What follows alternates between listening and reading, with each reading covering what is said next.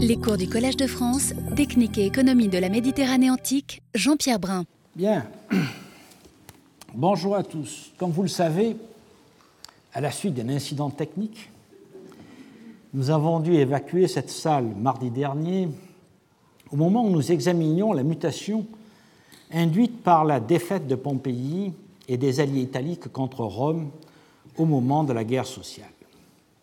Cette interruption malencontreuse introduit dans ma série de cours consacrés à Pompéi un décalage qui va faire se chevaucher des modules de deux heures que j'avais conçus pour former des ensembles. Mais qu'importe, comme dans les meilleurs feuilletons, vous serez tenu en haleine, je l'espère, par des épisodes à suivre d'une séance sur l'autre. Avant d'entrer ou de rentrer dans le vif du sujet, je vous ai fait passer à l'entrée de la salle des invitations pour une série de quatre conférences d'un collègue hollandais que j'estime énormément et qui viendra euh, à Paris au mois de novembre.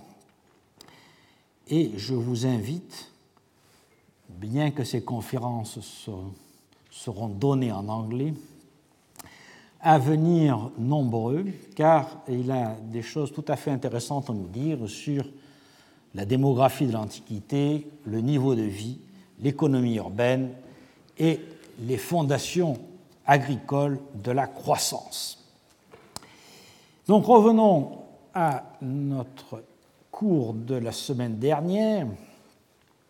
Nous avions vu que les traces du siège de Pompéi sont encore visibles en plusieurs endroits, notamment près de la Porta Colano, où des projectiles envoyés par les machines de guerre romaines ont laissé de nombreux impacts. Certaines maisons furent d'ailleurs totalement rasées et euh, cela induit évidemment des reconstructions après la guerre et on trouve fréquemment dans les niveaux de cette période des boulets de balistes et des balles de front en plomb. Certains Pompéiens étaient toutefois demeurés fidèles à Rome. L'auteur Velleius Paterculus mentionne par exemple Minatus Magius, qui se trouvait aux côtés de Lucius Cornelius Sylla. Ces fidèles à Rome et leurs biens furent bien entendu épargnés lors de la déduction de la colonie romaine qui suivit la guerre. Et nous arrivons donc à la sixième phase de notre histoire, qui est celle qui s'étend de la colonie romaine à l'époque d'Auguste. Au lendemain de la défaite, des changements très importants advinrent. Des changements institutionnels d'abord. Entre 89 et 80 avant Jésus-Christ, Sylla étant en Asie pour faire la guerre contre Mithridate, le pouvoir à Rome passa aux mains du Parti populaire conduit par Cinna, qui était favorable à l'élargissement de la citoyenneté.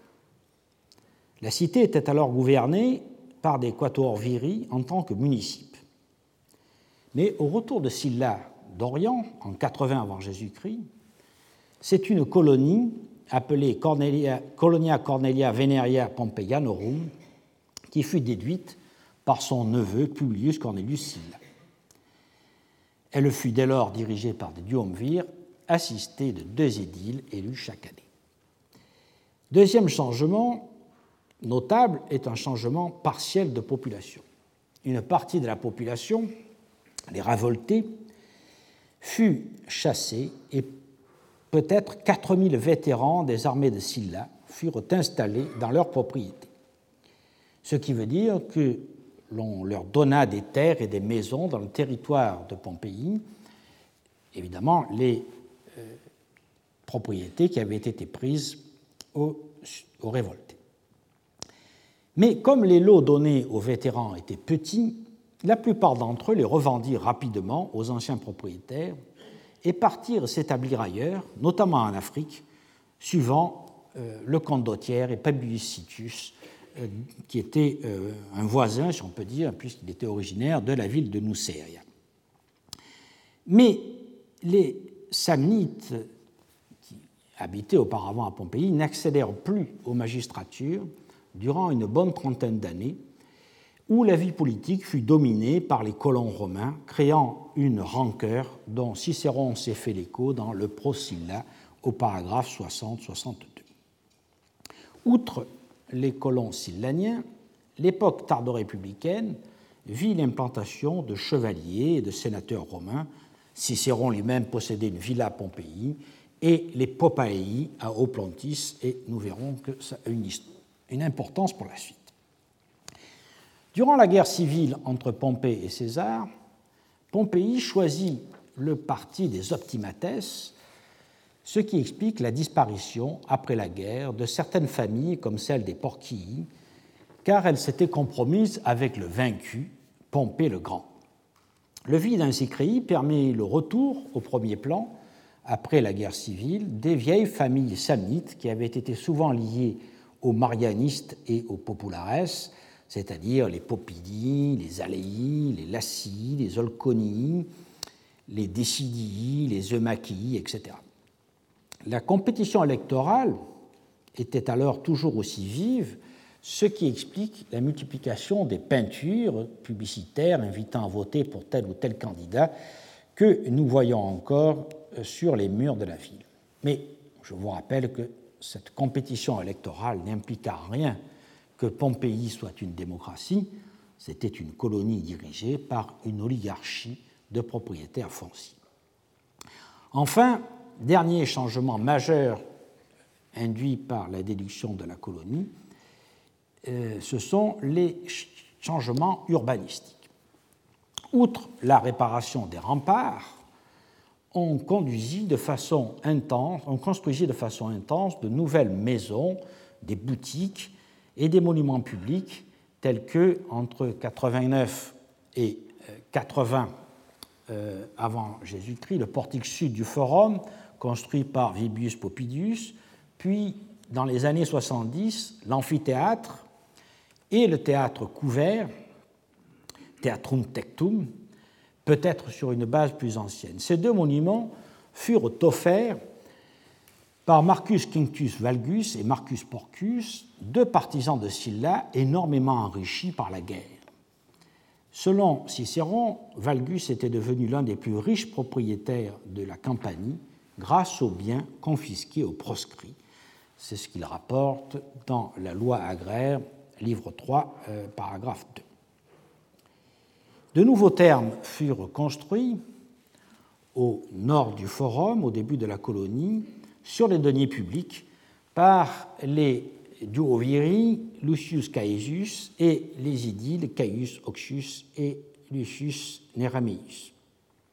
Le tépidarium en était chauffé par un brasero offert par Numerius Nigidus Vacula avec les bancs de bronze qui lui étaient associés.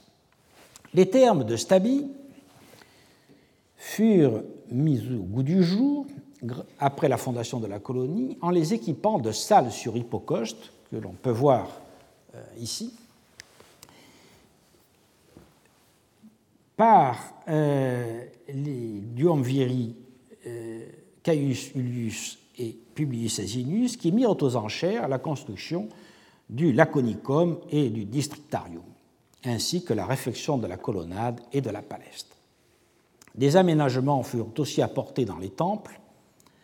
Dans celui d'Apollon, les quatuors viri érigèrent un hôtel et le temple d'Esculape fut notablement transformé par la construction d'une cella abritant les statues de culte enterrecuites. De nombreuses maisons furent alors redécorées et embellies dans la ville et hors de la ville.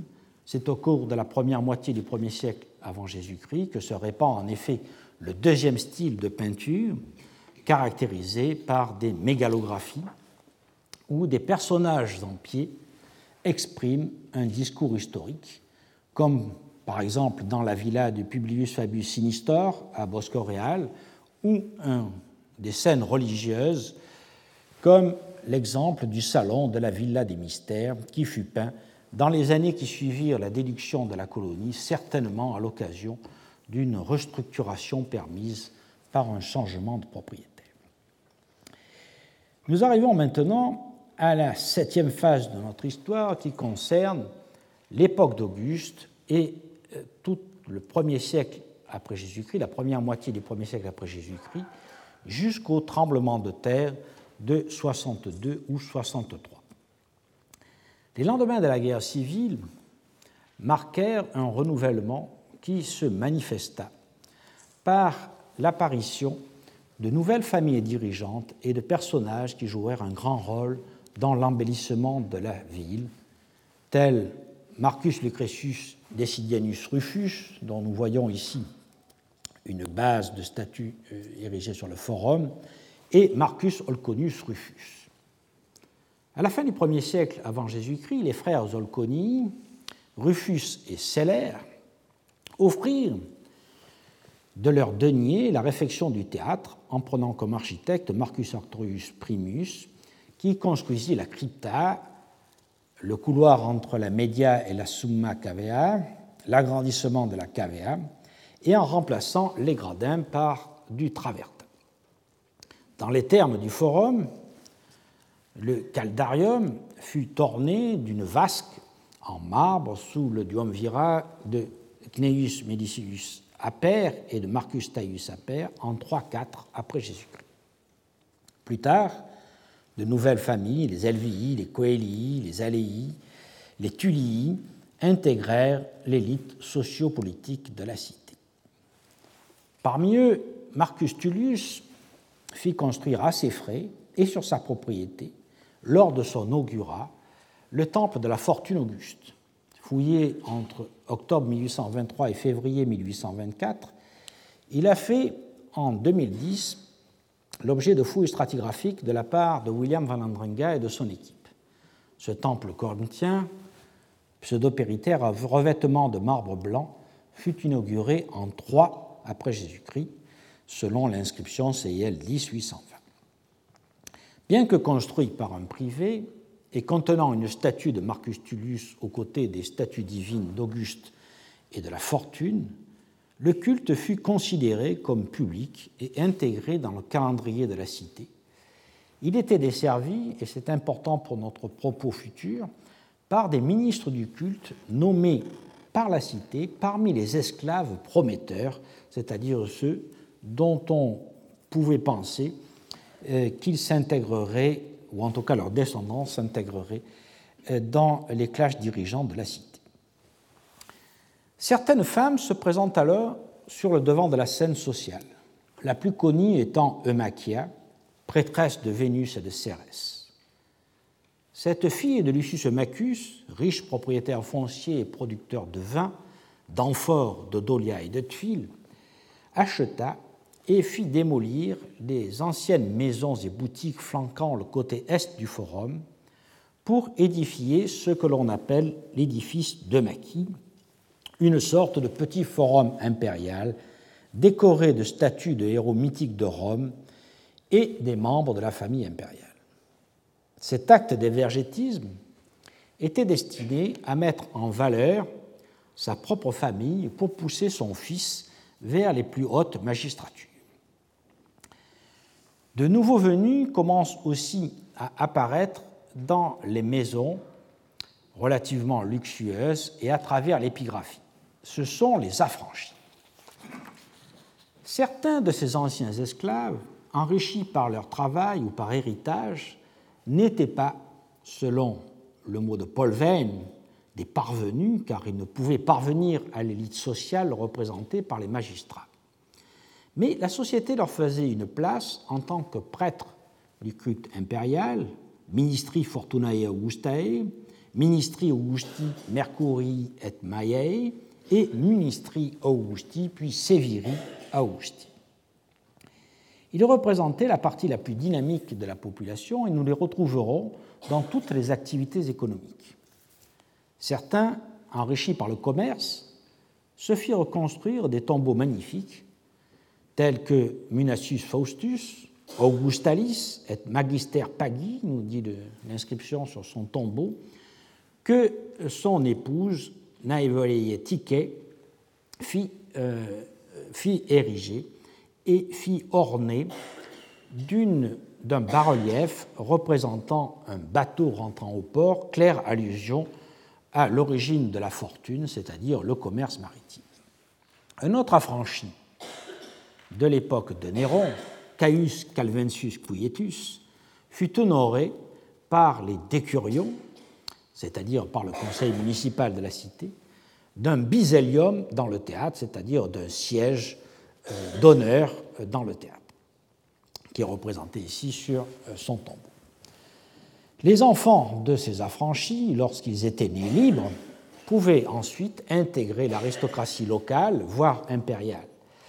Le rôle des vergettes s'affirmera notamment après le tremblement de terre entraînant une certaine mobilité sociale. D'autres équipements urbains furent érigés sous le règne d'Auguste. Comme la vieille palestre samnite ne suffisait plus, on construisit une grande palestre près de l'amphithéâtre, en application de la politique de l'empereur Auguste qui réorganisa les activités juvéniles et sportives sous le patronage des princes de la jeunesse. Au centre de ce vaste édifice se trouvait un espace découvert de 15 000 mètres carrés, non, de 1500 mètres carrés, pardon, avec une piscine au centre, une exèdre du culte impérial et des pièces pour se préparer aux exercices. Le Collegium Juvenum disposait aussi d'un vaste local sur la Via dell'Abbondanza, dans la région 3, euh, îlot 3, euh, numéro 6, décoré de grands trophées d'armes et abritant des armoires refermant, renfermant des armes de parade. À peu de distance, vers l'est, toujours sur la Via dell'Abbondanza, se trouvaient les bains de la jeunesse, ainsi que nous l'apprend une inscription, ces bains pourvus d'un gymnase étaient loués à une sorte de club aristocratique par la propriétaire Julia Félix. La demande de la population augmentant, d'autres termes furent alors construits, comme les termes Lusarno et les termes suburbains, construits au début du premier siècle de notre ère. Ces derniers sont bien connus car la fouille est récente, exécutée entre 1985 et 1988. Ils sont situés hors les murs, près de la Porta Marina, et on y accédait par un portique trapézoïdal que vous voyez ici, où un graffito indique que ces termes, comme tous les établissements de bains et toutes les tavernes, était un lieu de prostitution. D'ailleurs, les peintures à sujet pornographique de l'apoditérium des termes ne laissent pas de doute sur la fonction du lieu qui était doté de tous les équipements habituels à la pointe de la technologie et de l'appareil décoratif. Un événement, un fait divers pourrait-on dire, se produisit en 59 après Jésus-Christ. À l'occasion d'un spectacle de gladiateurs dans l'amphithéâtre, une rixe éclata entre les Pompéiens et leurs voisins de la cité de Nuceria, cité qui venait d'être élevée à la dignité de colonie en 57. Jalousie et rivalité de voisinage ont dû servir de détonateur à cette bagarre qui fit plusieurs morts et de nombreux blessés. L'affaire remonta jusqu'au Sénat de Rome, qui décréta alors une interdiction des jeux pour dix ans. La rixe est parfaitement représentée dans une peinture trouvée dans la région 1, sous la 3, numéro 23, où l'on voit l'amphithéâtre, la grande palestre avec sa piscine au milieu, et la place où eurent lieu les euh, affrontements meurtriers. En fait, l'interdiction des jeux dura peu, car Pompéi fut frappé peu de temps après par un grand tremblement de terre. L'année 62 ou 63 varie selon qu'on suit un texte de Tacite dans les Annales, livre 15, paragraphe 22 et suivant, qui indique que le tremblement de terre, eut lieu le 5 février 62, ou un passage de Sénèque dans les Questions naturelles, livre 6, paragraphe 1, qui date l'événement d'un an après. Quoi qu'il en soit, le tremblement de terre détruisit une bonne part de Pompéi et d'autres cités campaniennes et frappa les esprits. Lucius Caecilius Iucundus, un banquier qui habitait la Via Stabiana, c'est-à-dire cette grande artère que nous avons vue qui traverse Pompéi du nord au sud, fit représenter des scènes de cette catastrophe sur des bas-reliefs ornant son larraire. Les effets du tremblement de terre et la reconstruction qui suivit marquent une rupture bien visible lors des fouilles archéologiques. Sur le bas-relief, on voit d'ailleurs euh, les effets sur le grand temple du Forum ici, et en particulier dans ce secteur qui concerne la partie nord des remparts, on voit que le château d'eau, qui est parfaitement représenté ici, s'est maintenu à peu près en état, alors que la porte s'est écroulée, et de fait, elle ne fut pas euh, reconstruite. Beaucoup de riches maisons euh, furent aussi abandonnées et Sénèque stigmatisait l'exode des riches habitants, toujours dans les questions naturelles au livre 6, paragraphe 1. Ça nous amène donc à notre huitième période qui concerne les dernières années de Pompéi, entre le tremblement de terre de 62-63 et l'éruption de 79. En fait, la reconstruction de la ville qui suivit le tremblement de terre fut probablement beaucoup plus rapide qu'on ne l'a pensé à la suite des écrits d'Amedeo Maiori, notamment dans son célèbre ouvrage L'ultima phase di Pompei.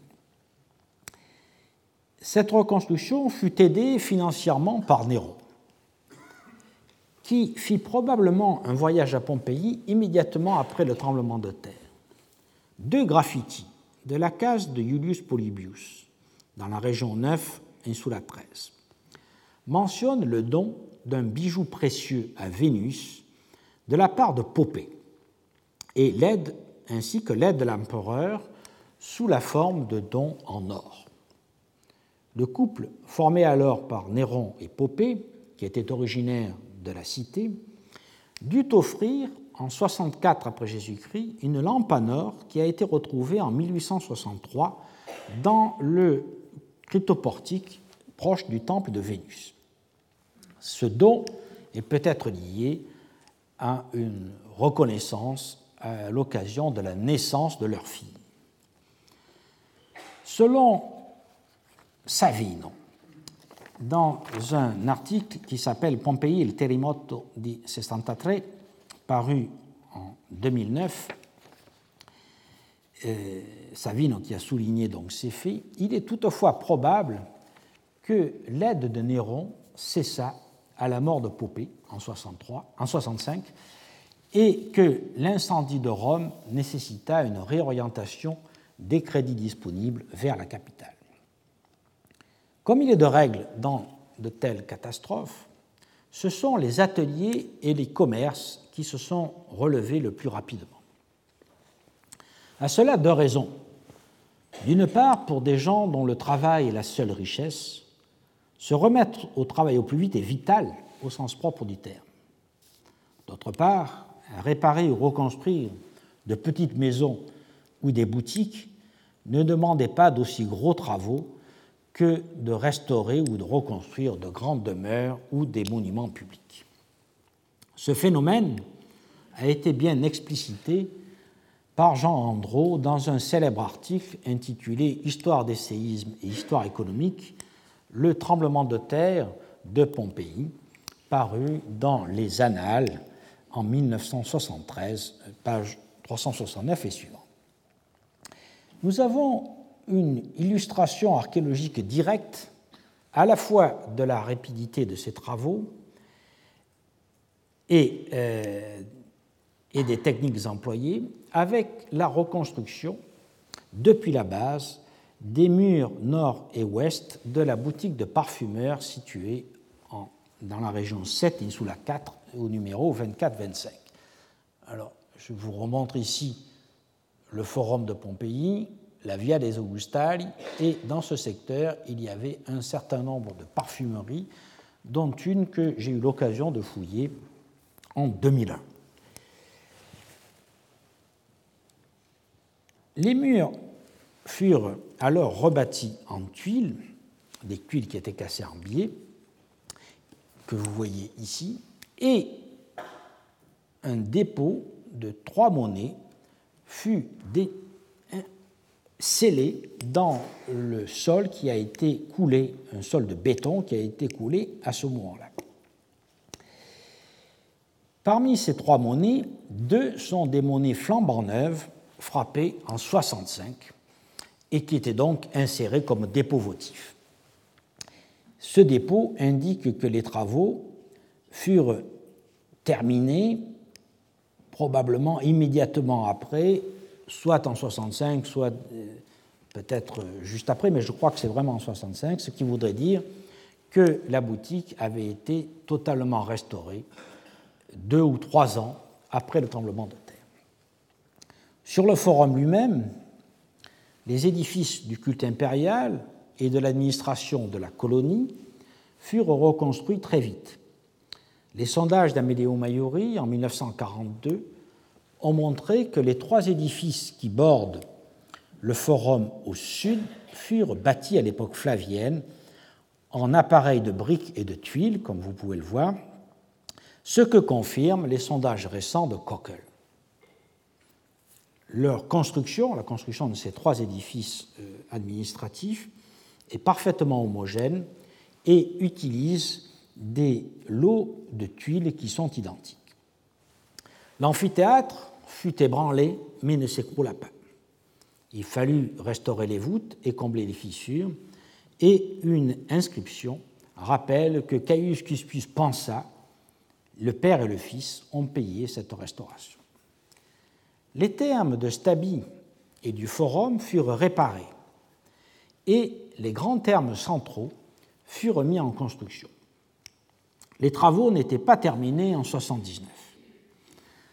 Ces termes centraux marquent une rupture. Ils sont beaucoup plus clairs, plus vastes, plus rationnels que les précédents. Construits en détruisant un îlot entier de maisons qui avaient été ébranlées par le tremblement de terre, ils forment un complexe comprenant un centre commercial que vous voyez ici, marqué par des rangées de boutiques ouvrant sur la rue, et à l'intérieur, autour d'une cour centrale, les termes eux-mêmes qui euh, ouvraient vers l'ouest par, de grandes baies qui euh, étaient destinées à être euh, dotées de vitres. La reconstruction du temple d'Isis est emblématique de cette période à plus d'un titre, de par son commanditaire et de par les techniques de construction et de décoration. L'importation du culte de la déesse Isis, protectrice de la navigation, est le fruit de constants contacts avec l'Orient, notamment avec Délos et avec Alexandrie. Un premier sanctuaire fut détruit par le tremblement de terre et tout de suite après, il fut reconstruit depuis les fondations par Numerius Popilius Celsinus, comme l'indique une inscription insérée en façade. En réalité, c'est son père, Ampliatus, un affranchi, qui paya les travaux afin de promouvoir son fils aux plus hautes sphères de la société pompéienne. Et de fait, le Sénat local, en remerciement de ce bienfait, admit le fils en son sein à l'âge de six ans, certainement à la grande satisfaction de son père, dont le passé servile interdisait une telle reconnaissance sociale. On voit ici à l'œuvre le mécanisme de renouvellement des élites par les anciens esclaves affranchis qui, une fois enrichis, souvent par le commerce ou la manufacture, relève et prolonge l'existence de familles parfois éteintes. Cette activité édilitaire générale se manifesta aussi bien par l'ouverture de carrières, par des réparations de murs ou des reconstructions complètes, et par l'exécution de nouveaux décors, notamment des décors peints, qui sont attribuables dans leur quasi-totalité au quatrième style pompéien. Tous ces euh, travaux, remaniements, entraînèrent des désordres dans les propriétés, probablement des usurpations de terrains privés et certainement de terrains publics qui avaient été abandonnés avant ou après le désastre, et la situation devint telle que Vespasien dut envoyer Titus Suedius Clemens, maître de l'ordre dans le cadastre, et récupérer les terrains publics pour les rendre à la colonie.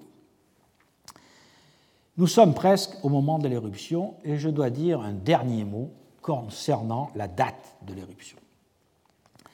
On a longtemps pensé que l'éruption avait commencé le 24 août 79, vers 10 heures du matin, pour durer jusqu'au 28 août.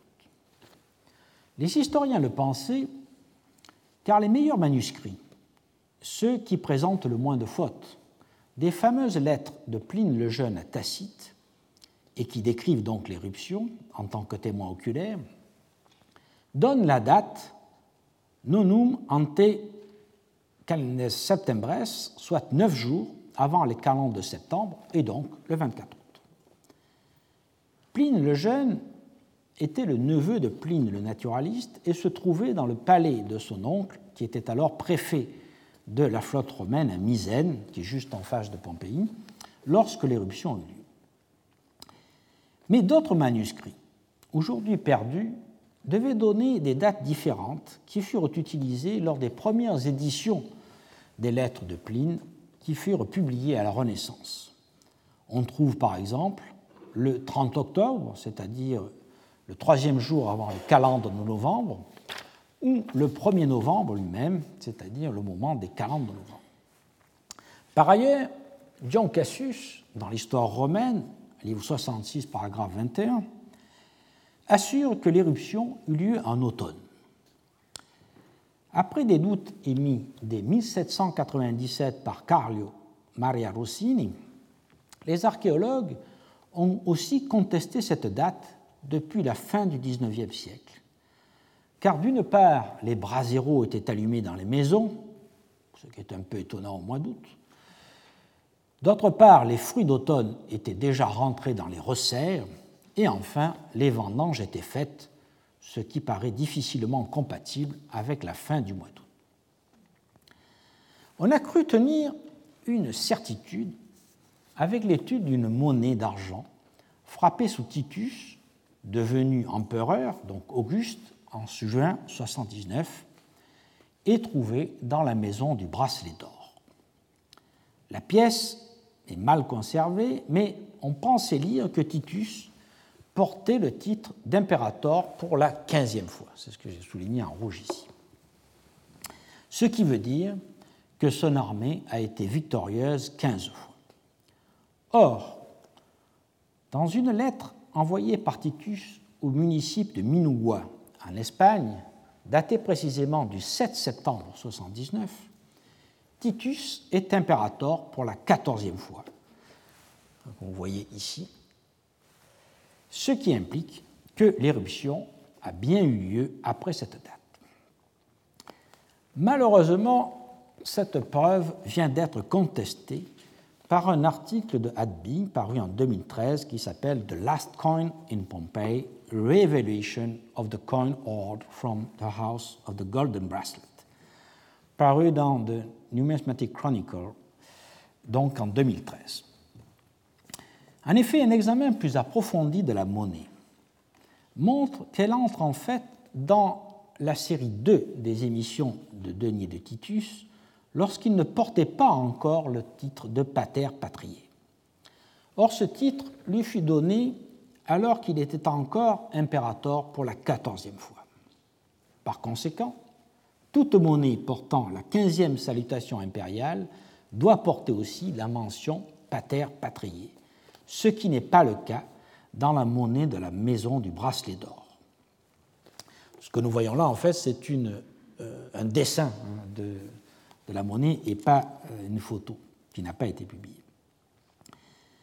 Donc, on doit aboutir à la conclusion que cette monnaie a été mal lue et qu'elle portait en réalité la mention imperator pour la quatorzième fois. On perd ainsi la preuve numismatique que l'éruption est postérieure à août 79. Mais les autres arguments demeurent. Le texte de Dion Cassius, la, flore automnale, les braséros et les vendanges faites. Et il faut donc probablement dater l'éruption entre la fin octobre et novembre 79. Cette date plus avancée dans l'automne explique aussi que les conditions météorologiques poussaient le vent à souffler du nord très violemment vers le sud, ce qui n'arrive pas en été. On voit donc comment les progrès de l'archéologie aboutissent à une révision d'une date que l'on croyait bien établie par les textes. Le déroulement de l'éruption lui-même est bien connu grâce au récit de Pline le Jeune, auquel je vous renvoie. La découverte de nombreux corps de fugitifs qui ont été moulés en donne une image saisissante et euh, montre que les habitants, pris par la panique, ont tenté de fuir ou se sont cachés. Environ, enfin, exactement 1047 corps ont été jusqu'à présent retrouvés dans la ville et 543 dans son territoire. On estime qu'il y aurait eu plus de 2000 morts sur une population de 8 à 10 000 personnes, mais peut-être le chiffre est sous-estimé. Alors on pourrait croire que nous sommes à la fin de notre histoire avec l'éruption qui scelle le destin de Pompéi. Mais je voudrais ajouter une postface, une neuvième phase antique, qui a été jusqu'à présent assez singulièrement négligée. C'est-à-dire la transformation de la ville de Pompéi en chantier de récupération de matériaux immédiatement, ou en tout cas peu de temps, après l'éruption.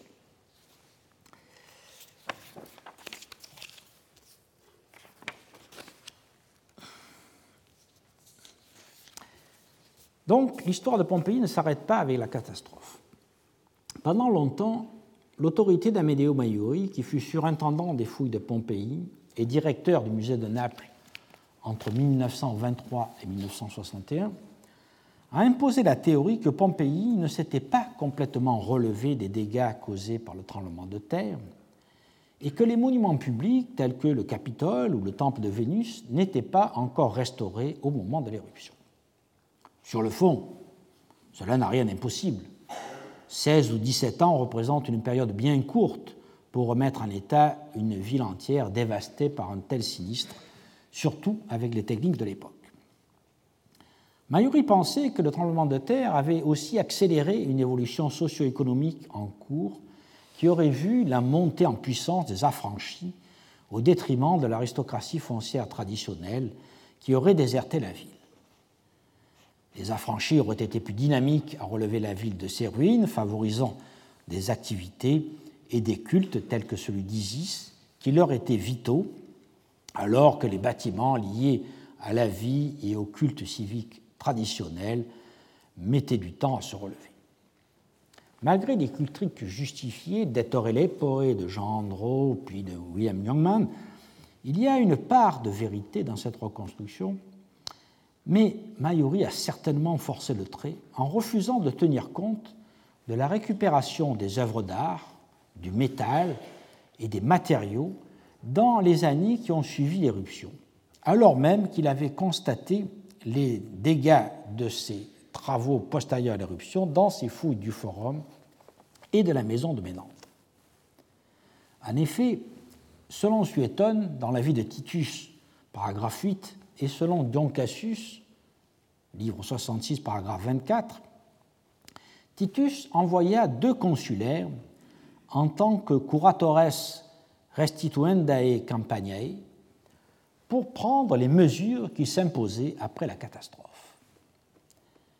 Fausto Zevi, dans un article qui s'appelle Sul Tempio di Iside a Pompei, paru dans la Parole del Passato en 1994, a montré que les édifices publics furent dépouillés de leurs matériaux, mais non le temple d'Isis, car celui-ci était construit en maçonnerie et décoré en stuc, alors que par exemple le temple de Vénus ou le Capitole, euh, qui était en, gros blocs de pierre, ont été retrouvés quasiment arasés, et bien que nous savons qu'ils aient été restaurés après le tremblement de terre.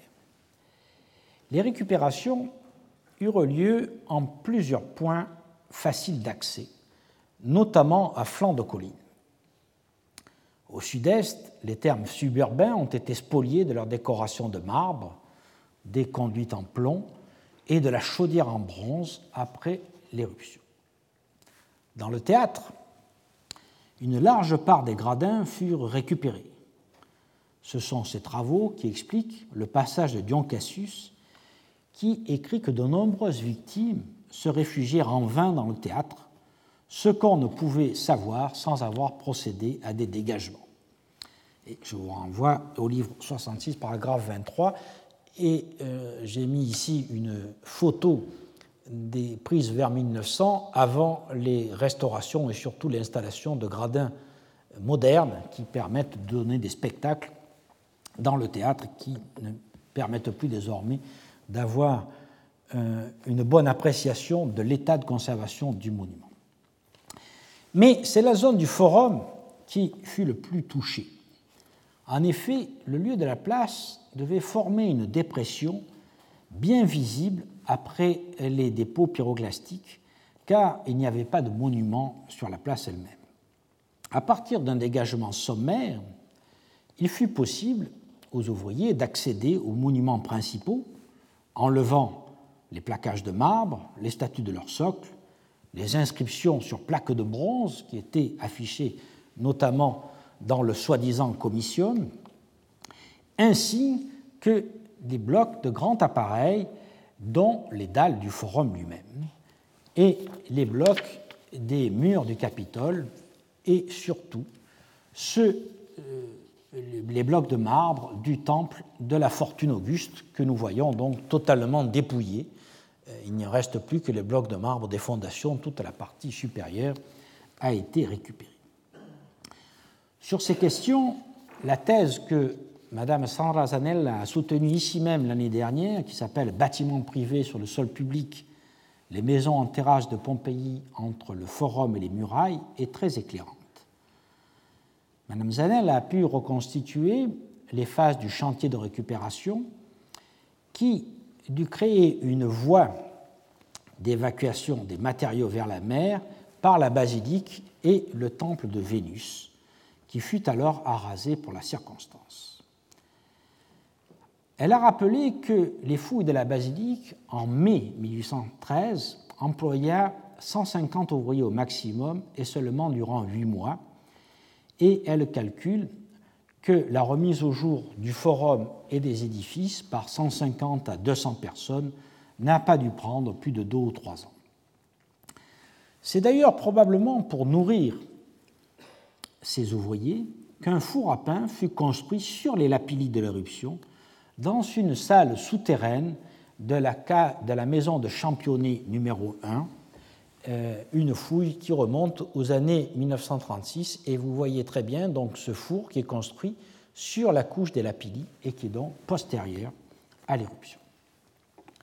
Au total, cette entreprise d'État, qui avait pour objet d'utiliser des matériaux récupérés pour restaurer les villes environnantes, qui avaient été dévastées aussi, comme Nuceria, eut des effets considérables sur la conservation de la ville. Il faut bien reconnaître que Pompéi n'est pas aussi bien conservé qu'on pourrait l'espérer et qu'on ne l'a cru pendant longtemps. Sur bien des aspects, notamment sur la vie publique, l'information est biaisée et incomplète.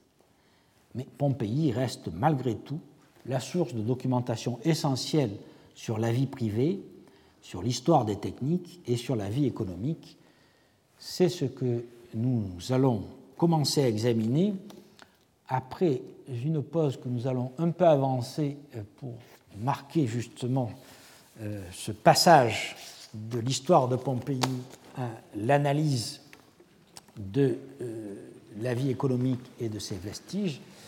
Et je vous propose de reprendre cette séance dans cinq minutes. Merci. Donc, après avoir parcouru rapidement, trop rapidement certainement, l'histoire et l'évolution de Pompéi à la lumière des recherches archéologiques récentes, nous allons aborder désormais l'étude des productions artisanales à Pompéi. Un long débat agite l'historiographie contemporaine sur le rôle des villes dans l'Antiquité par rapport au rôle tenaient les villes du Moyen Âge et des temps modernes. Les villes antiques étaient-elles des villes parasites de leur campagne, vivant du travail des agriculteurs, dont les profits étaient transférés en ville sous forme de rente foncière pour y être dépensés en services et biens de consommation, évidemment improductifs, ou bien les villes antiques étaient-elles des villes de production où des activités économiques propres produisaient des richesses indépendantes de la rente foncière. Voilà en quelques mots les termes du débat qui, euh, nous le verrons, est artificiellement forcé. Pompéi s'est trouvé au centre de cette polémique du fait de l'ampleur des dégagements et de l'état de conservation de la ville. Les historiens pensaient pouvoir tout savoir de l'état de l'économie de la ville sous les Flaviens grâce à des vestiges clairs de toutes sortes d'artisanat et à une abondante documentation épigraphique allant des étiquettes peintes sur les amphores aux inscriptions en faveur des candidats aux élections, en passant par les archives des banquiers tels que Lucius Caecilius Jucundus, dont nous avons parlé tout à l'heure, ou des frères Sulpici, qui euh, ont laissé des archives trouvées dans un faubourg de Pompéi qui s'appelle Murecine, mais qui ne concerne toutefois pas Pompéi, mais la ville de Pouzol. Mais en fait, ce débat est né à partir de la fin du XIXe siècle. Auparavant, et même souvent après, les fouilleurs, puis les archéologues, ne se sont pas préoccupés des implications de leurs découvertes en termes d'interprétation globale de l'économie. Ils se sont contentés de décrire, rarement avec un soin suffisant, les structures et les peintures qu'ils dégageaient et croyaient comprendre. Ils s'en sont souvent tenus à la reconstitution des techniques employées. Ce n'est qu'après qu'on a commencé à compter le nombre des ateliers, à tenter d'estimer leur production et de cerner leur clientèle. Je vous propose donc de suivre la même démarche prudente en commençant aujourd'hui par une revue générale des artisanats présents dans Pompéi. Le cours du 8 novembre sera consacré aux fouilles de la tannerie que nous avons effectuées euh, entre 2001 et 2010. Celui, le cours du 29 novembre, aux résultats récents obtenus sur les artisanats de la métallurgie, du textile et de la poterie. Et ce tour d'horizon nous permettra alors d'aborder les questions d'interprétation qui font une large part à des conceptions théoriques dont il nous faudra mesurer la pertinence et les dérives. Je n'aborderai qu'incidemment les activités artisanales de la ville d'Herculanum, car elles ont fait récemment l'objet d'une synthèse remarquable de Nicolas Montex intitulée Les lieux de métier, boutiques et ateliers d'Herculanum paru à l'École française de Rome en 2010. Et euh, cet ouvrage important vous donnera un état complet et à jour de la question. Avant d'entrer dans l'examen de la documentation disponible, il faut d'abord en rappeler les limites. Si l'état exceptionnel de conservation de la dernière phase de Pompéi et d'Herculanum permet d'identifier quelquefois des artisanats qui laissent peu de traces, tels que l'artisanat de la vannerie, nous voyons ici, ou du textile, il faut garder en mémoire que pour les phases antérieures au tremblement de terre, nous nous trouvons dans la même situation que sur n'importe quel autre site archéologique. Bien souvent, demeurent des incertitudes dans l'identification des installations, souvent mal conservées et partiellement observées. C'est pourquoi, pour les périodes plus anciennes, c'est-à-dire avant le tremblement de terre de 62-63, dominent les témoignages des activités qui laissent des traces pérennes et indubitables, telles que la poterie ou la métallurgie. Par ailleurs, si l'on croit connaître assez bien les activités économiques de la ville à la veille de l'éruption, car une grande partie du site a été dégagée, on ne peut pas en dire autant des phases antérieures, car les fouilles stratigraphiques n'ont porté que sur certains îlots, faussant ainsi toute comparaison. Il nous est alors impossible de certifier la continuité ou la discontinuité de tel artisanat, tel ou tel artisanat ou de telle ou telle activité.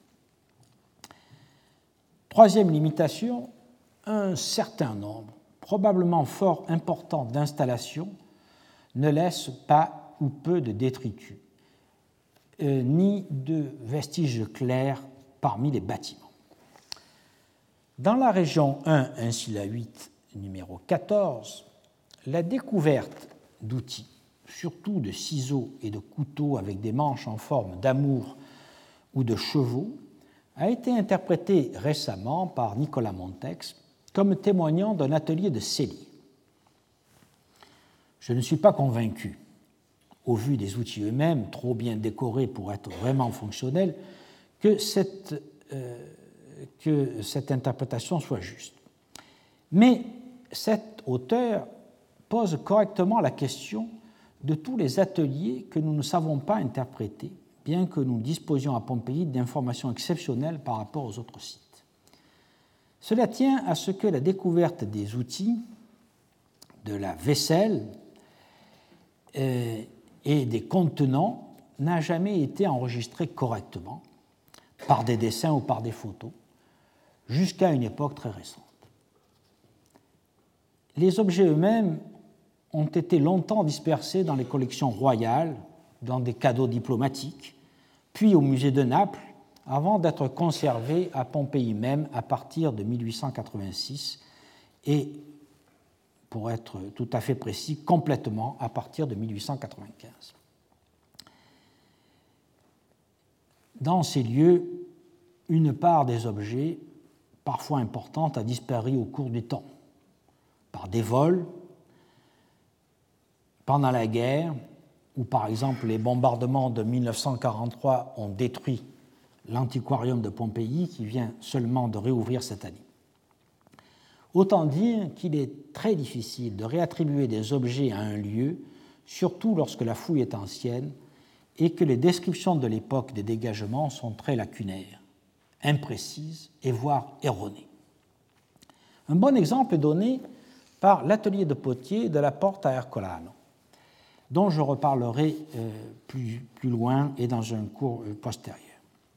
Sur la foi des mentions anciennes de pignatelli ou de pignate et de marmites par les auteurs du XIXe siècle, le site ayant été dégagé en 1838, on a pensé que l'atelier produisait des céramiques culinaires. C'est ainsi que McCallum les présentait encore en 2011 dans son article Pottery Production in Pompeii euh, donc vraiment très récemment. Or, les fouilles de Laetitia Cavassa et de Bastien Lemaire viennent de montrer que cet atelier produisait en réalité des vases à parois fines, que nous voyons ici. Donc, malgré la qualité de préservation du site, la perte est irrémédiable et une grande partie des vestiges est désormais muette, empêchant toute étude statistique. Une autre limitation tient à ce que certains corps de métier, et non des moindres, tels que les charpentiers, les maçons, les tailleurs de pierre, n'ont pas d'atelier. Ils exercent leur art sur des chantiers mobiles et ces artisans, malgré leur nombre et leur place considérable, échappent le plus souvent à notre perception. Enfin, nous devons prendre en compte, pour étudier l'économie de la ville, nous devons donc prendre en compte son territoire. Une cité, en effet, comprend la ville, sa périphérie et son terroir agricole, et elle joue un rôle central dans l'organisation et l'équipement technique des campagnes, ainsi que dans les échanges. Or, nous connaissons très mal les environs immédiats de Pompéi, ses faubourgs, car l'achat des terrains intramuros par Murat, lorsqu'il était roi de Naples au cours du Decennio Francese qui s'étend de 1806 à 1815, cet achat des terrains a, fixé le cadre des recherches pour les deux siècles suivants. Au cours du premier siècle de notre ère, certaines activités économiques, parmi les plus importantes et les plus polluantes, ont dû s'éloigner de la ville tout simplement pour des raisons de coût de l'immobilier. C'est certainement le cas des productions de tuiles, signalées intramuros pour le IIIe siècle avant Jésus-Christ, et qui doivent être réalisées dans les domaines agricoles ou les faubourgs de la ville par la suite. Mais c'est probablement aussi le cas des salaisons de poissons, comme nous le verrons. Un, artisan, un artisanat très florissant dans la ville entre la seconde moitié du IIe siècle et la fin du Ier siècle avant Jésus-Christ, et qui disparaît ensuite. Les productions locales ont certes été concurrencées par des importations de salaisons espagnoles, mais cette explication ne suffit pas.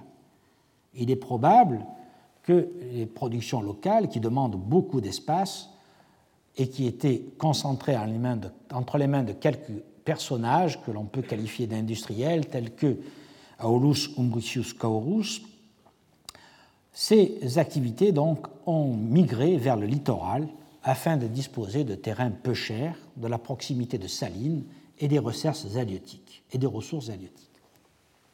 Un pan entier de la documentation nous échappe donc, et cela vicie irrémédiablement tout discours général sur l'économie de Pompéi, et plus généralement sur l'ensemble des villes antiques, à l'exception de la Gaule et de la Germanie, où les données sur les périphéries commencent à être plus consistantes grâce à la multiplication et à la systématisation des fouilles préventives. En quelque sorte, un changement d'échelle majeur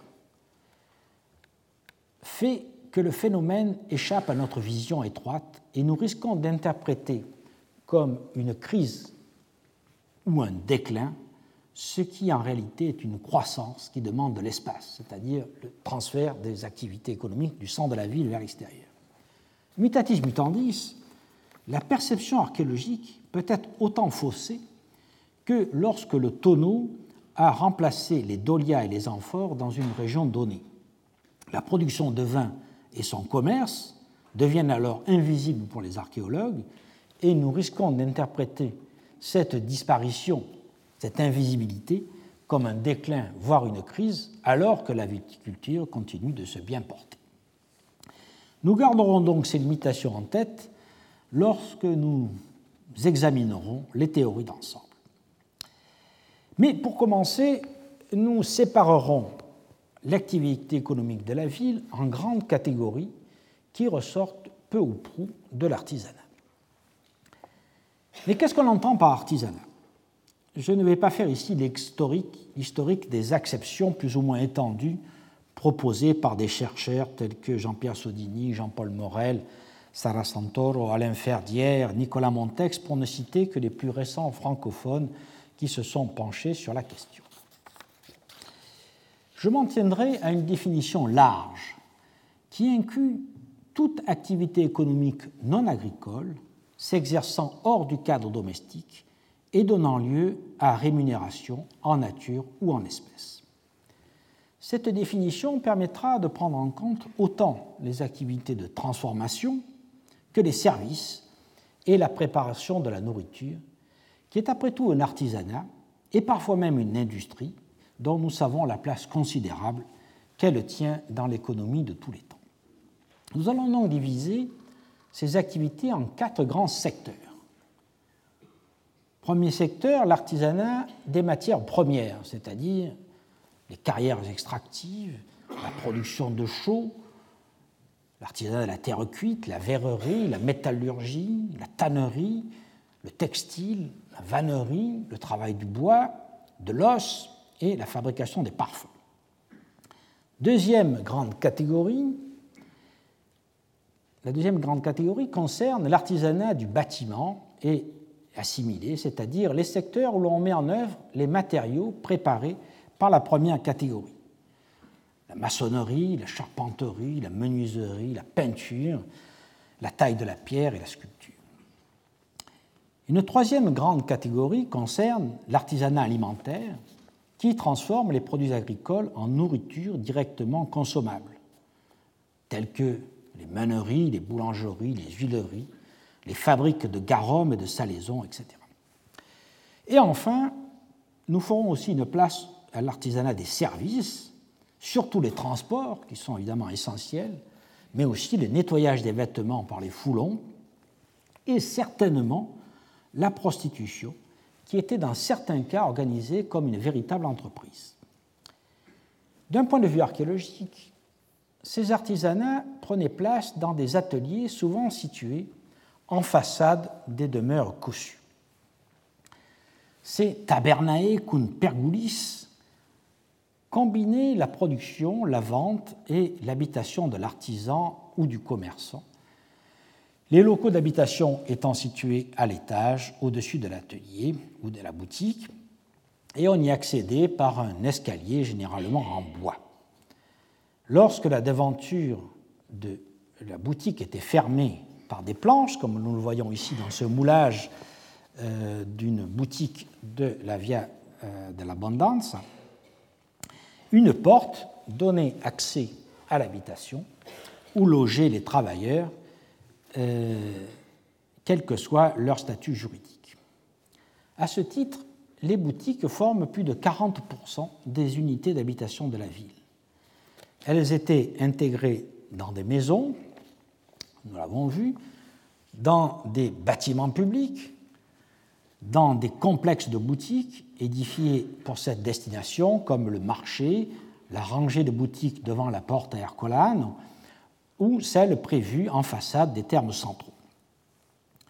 Selon Pearson, dans un article paru euh, en 2007 intitulé Shops and Industries, 25% des boutiques sont reliées à des maisons résidentielles et en dépendent, 45% sont intégrées dans des complexes commerciaux ou autres sans leur être reliés et devaient être loués, et 30% sont considérés comme des propriétés indépendantes. Nous commençons donc par l'artisanat des matières premières qui est celle qui pose le moins de problèmes de définition. Il s'agit de transformer une matière première minérale, végétale ou animale en un produit fini ou semi-fini. Commençons par la pierre. On pense que la pierre à bâtir provient principalement de la région autour de la ville, notamment le travertin calcaire extrait le long du Sarne, que vous voyez, ici un exemple, probablement vers Scafati. De même, l'inimbrite campanienne, un tuf volcanique gris dit de Nochera, et le tuf napolitain, qui fut surtout utilisé dans les dernières décennies avant l'éruption. Et nous voyons ici, par exemple, une carte récente dressée par Guillaume Chaplin des gisements de tufs volcaniques qui ont été exploités euh, principalement à partir du IIe siècle avant Jésus. Mais il y eut aussi des carrières à l'intérieur de la ville à plusieurs époques.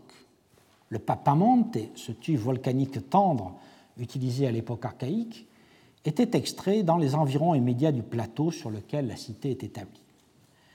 Au 5e et 4e siècle, des carrières de basalte furent ouvertes sur le plateau, en partant notamment de la voie de Stabi, qui le traversait du sud au nord.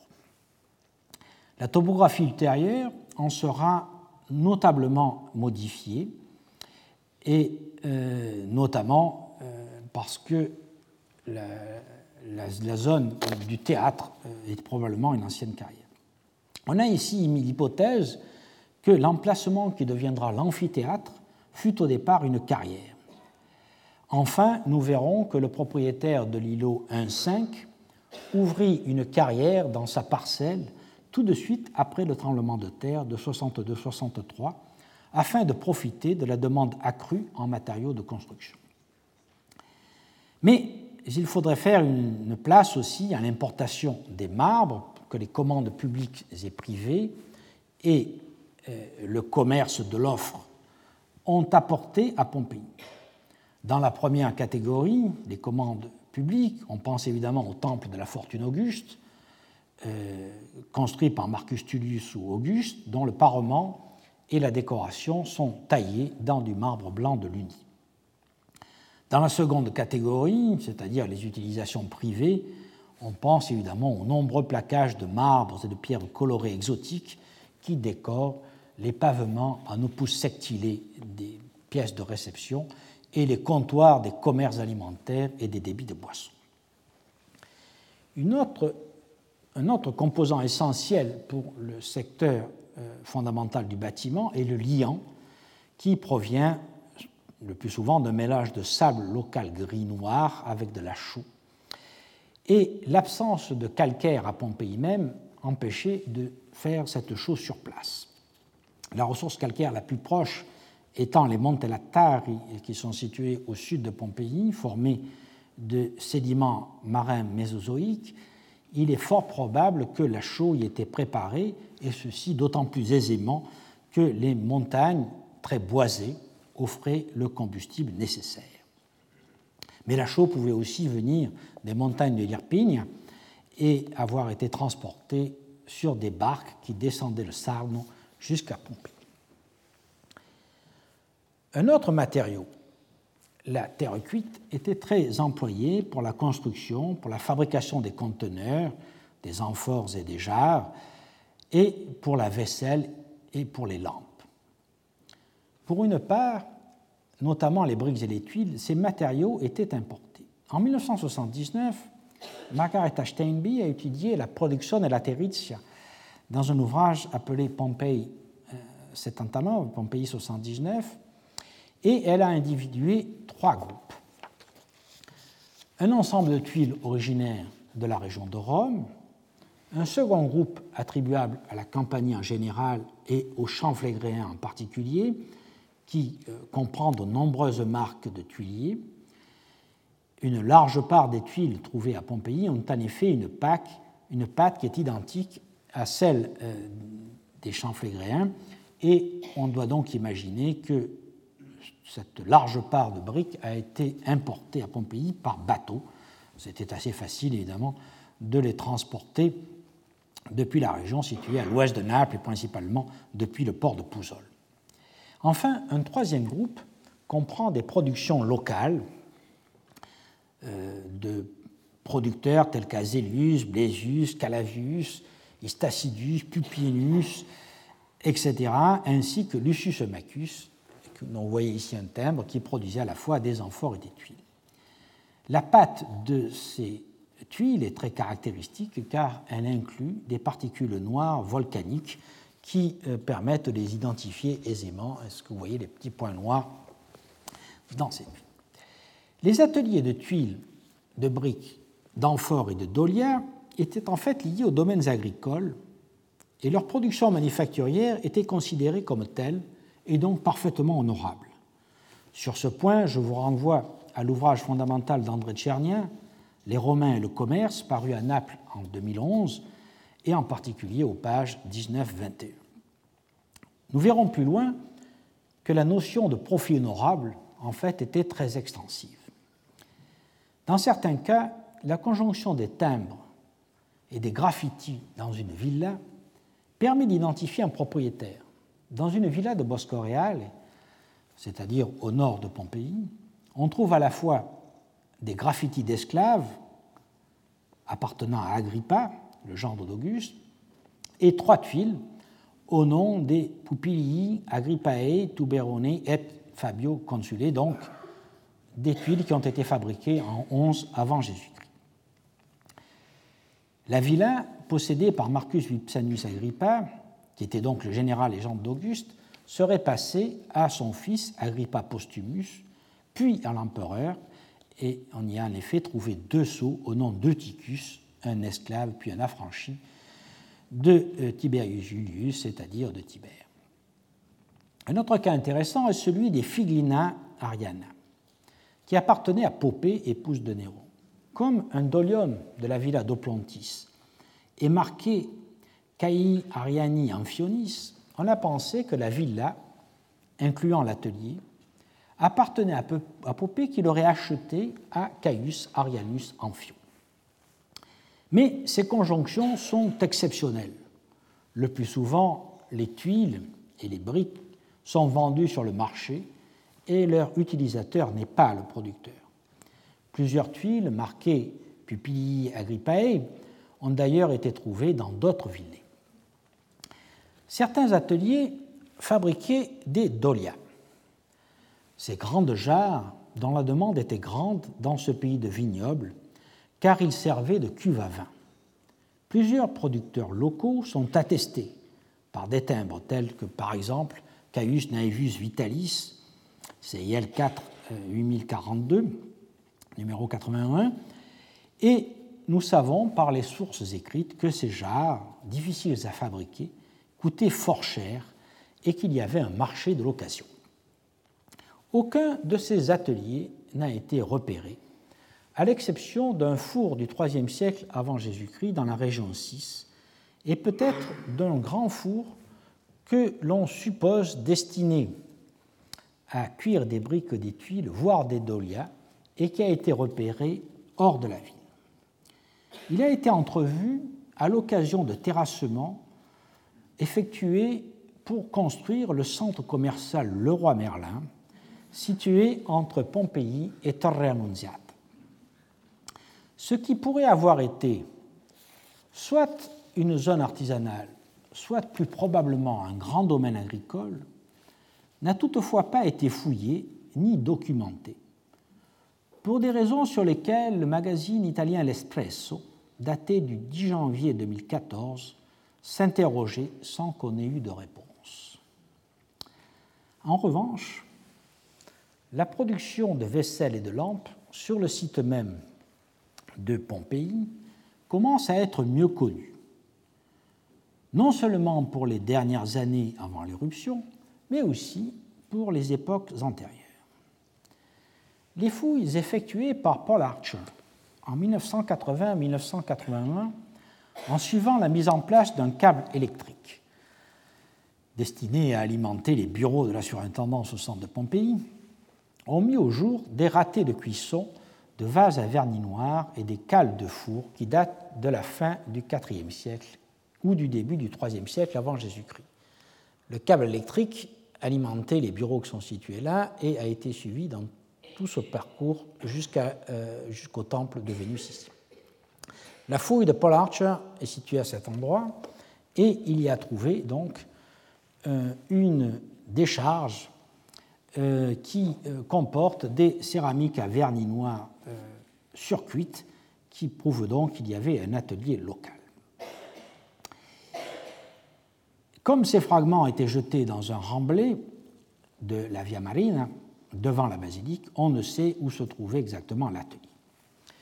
Dans la région 6, un four, donc qui est situé ici, un four sous la Casa dei Fiori, dans la région 6 et sous la 5, est daté du IIIe siècle avant Jésus-Christ par Filippo Coarelli et Fabrizio Pesandro. Il était associé à des déchets de tuiles et de grands conteneurs. Un autre four a été repéré dans la région 7, sous la 15, numéro 9, et il est daté du IIe siècle avant Jésus-Christ. Il aurait produit de la céramique de table à vernis noir et peut-être des amphores. Toujours selon euh, Pesando et Coarelli, il me semble toutefois peu probable que les deux productions aient été associées. La fouille pour l'implantation du câble électrique déjà mentionné a aussi permis à Paul Archer de mettre au jour, aux marges est du temple d'Apollon, un remblai comportant des vases à vernis noir, des flacons à parfum, des brûle-parfums, des vases miniatures, des bols mégariens, des vases importés d'Espagne, des amphores rhodiennes et puniques et surtout des milliers de fragments de statuettes votives et leurs moules qui montrent qu'au cours du IIe siècle avant Jésus-Christ, un atelier fonctionnait dans le sanctuaire pour fournir la demande des fidèles.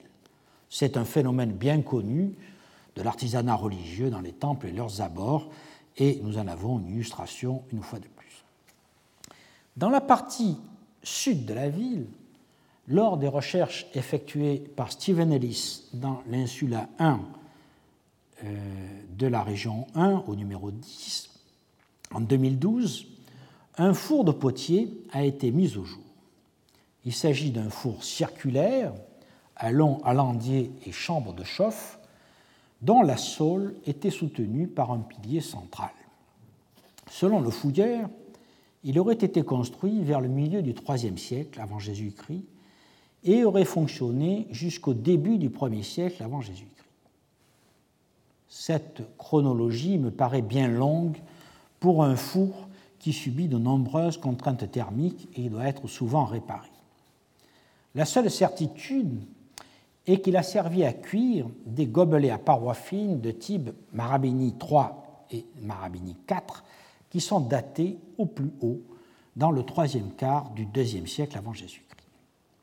Une datation dans la seconde moitié du deuxième siècle me paraît donc plus probable et une durée d'utilisation d'un demi-siècle plus vraisemblable.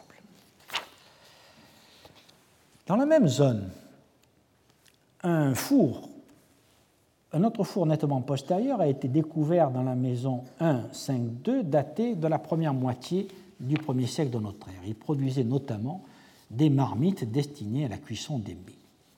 Enfin, deux ateliers étaient en fonction au moment de l'éruption. Le premier est situé dans la région 1, euh, dans l'insula 20, au numéro 3, à 50 mètres de la Porta Nocera, que vous voyez ici. Il a été dégagé en 1959 et les fouilles ont été complétées en 1979. L'atelier, qui mesure environ 11 mètres par 9, comporte quatre pièces incluant deux fours et un bassin de décantation d'argile. Vous voyez ici les deux fours. On connaît sa production au moment de l'éruption du Vésuve, car le four 1, que nous voyons ici, contenait en effet 24 moules de lampes, dont euh, un à deux becs, et le four 2, une pile de 61 lampes et 123 petits pots cylindriques interprétés comme des godets pour lancer les dés. En fait, il est probable que cet atelier produisait d'autres formes de vases. Les fouilles conduites ce mois-ci, à la fin septembre et au début octobre 2016 par Laetitia Cavassa et Bastien Lemaire, apportent de nouveaux éléments. Ils ont en effet dégagé un tour de potier qui assure donc que l'on produisait des vases tournés à côté des lampes, et ils ont trouver un nouveau four, probablement destiné à d'autres types de production et notamment des vases tournés. Le second atelier, qui fonctionnait au moment de l'éruption du Vésuve, est situé à l'extrémité d'une rangée de boutiques euh, localisée devant la villa aux colonnes de mosaïque dans la nécropole de la Porta Ercolano. Vous voyez sur cette photo aérienne, la Porta Ercolano est ici, ce qu'on appelle la Via dei Sepolcri, euh, qui traverse la nécropole, la villa aux colonnes de mosaïque, et devant se trouve une rangée de boutiques précédées d'un portique.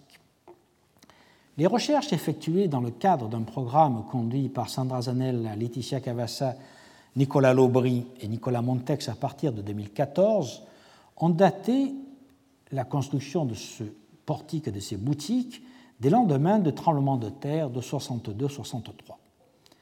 L'atelier de Potier occupait quatre pièces, ici, qui furent dégagées en 1838. Tout ce qu'on en savait, je vous l'ai dit tout à l'heure, se résumait à deux informations. Deux fours avaient été mis au jour et de nombreux vases appelés pignatini euh, étaient, que l'on interprétait comme des poêlons en céramique commune. Les nouvelles fouilles de Laetitia Cavassa et Bastien Lemaire ont clarifié à la fois la chronologie, la disposition interne des lieux, la chaîne opératoire et la nature de la production. Je ne m'étends pas car je reviendrai en détail sur les résultats de ces fouilles qui sont encore en cours d'exploitation dans le prochain cours. Il suffit de rappeler aujourd'hui que la seule production attestée par la découverte de vases encore crus euh, trouvés dans les lapillis de l'éruption est celle des gobelets à parois fines qui, du fait de leur bas prix, trouvaient encore une clientèle malgré la diffusion grandissante des vases en verre. Parmi les arts du feu, en effet, celui de la verrerie devient au premier siècle de notre ère très important. En effet, on a su très tôt utiliser la pâte de verre pour réaliser des récipients moulés, que ce soit des flacons à parfum de luxe, des bols et des coupes, voire des pixines. Mais encore à l'époque hellénistique, il s'agissait de produits de luxe que l'on trouve dans les tombes aristocratiques, comme par exemple la fameuse tombe des ors de Canos, datée du IVe siècle avant Jésus-Christ. L'innovation technique que représenta l'invention du verre soufflé, probablement en Syrie au cours du 1er siècle avant Jésus-Christ, et la production en masse de verre brut en Syrie et en Égypte à partir du début de l'Empire romain, créèrent les conditions d'une production de masse. La forte demande existant en Italie dans la seconde moitié du 1er siècle avant Jésus-Christ a entraîné, d'une part, des importations de verreries orientales et surtout l'émigration volontaire ou forcée, selon que ces artisans étaient libres ou esclaves, de verriers de la région de Sidon qui s'implantèrent en Italie. Là, sous la pression de la demande, ils perfectionnèrent leur art et créèrent de nombreuses formes nouvelles et des décors multicolores.